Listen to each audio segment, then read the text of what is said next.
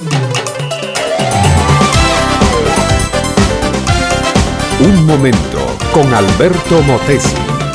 Una respuesta práctica a tus interrogantes sobre tu vida y los problemas del mundo moderno. Quítate de mi lado. Me molestas y me das asco. Tú eres una inservible que solo eres buena para estorbar. Así gritaba Jacinto y dándole un puntapié tiró a su esposa contra una mesa. Luego la tomó de los brazos, la apretó fuertemente, abrió la puerta y la echó a la calle. Allí estaba Juancito, el único hijo del matrimonio, mirando a su papá le dijo, papi, ¿por qué castigas así a mamá? ¿Qué te hizo ella? Aquel ogro humano le dijo al niño, tú cállate muchacho malcriado, ese no es negocio tuyo pero debes saber que a las mujeres no se les debe tener consideración. Tan pronto le das la mano, te quieren tomar hasta el hombro. El pobre niño no entendió casi nada de lo que aquel tirano, valiente en casa pero cobarde en la calle, le estaba diciendo.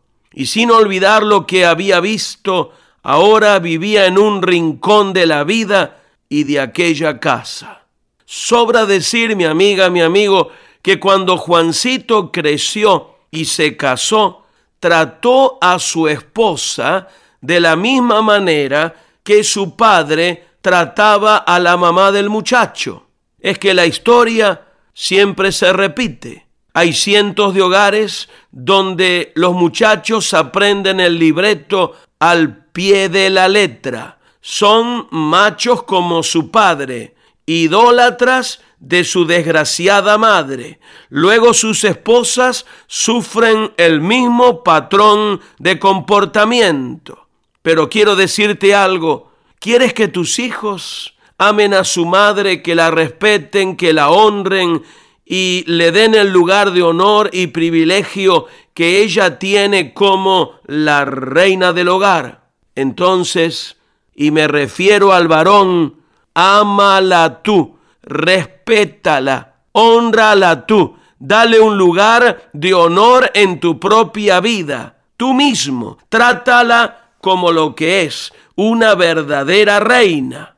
Los padres podemos moldear el corazón de los hijos y el entendimiento de ellos hacia la madre, amando profundamente a esa mujer. Así los hijos cuando se casen harán lo mismo.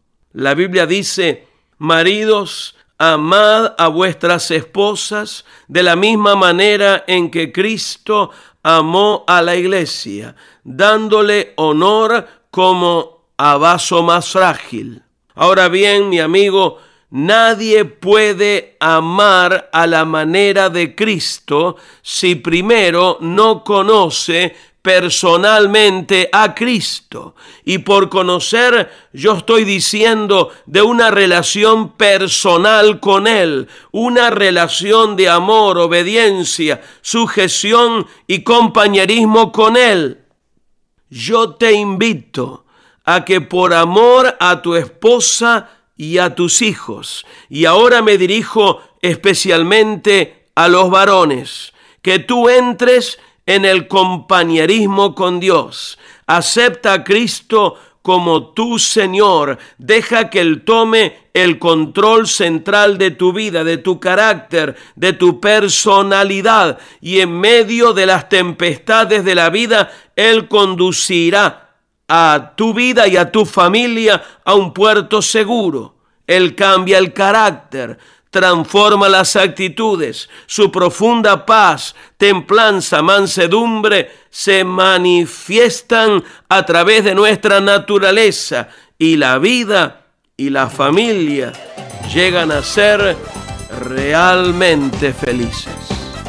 Este fue Un Momento con Alberto Motesi. Escúchanos nuevamente por esta misma emisora puedo continuar bendiciendo tu vida. Busca mi página oficial facebook.com barra Alberto Motesi.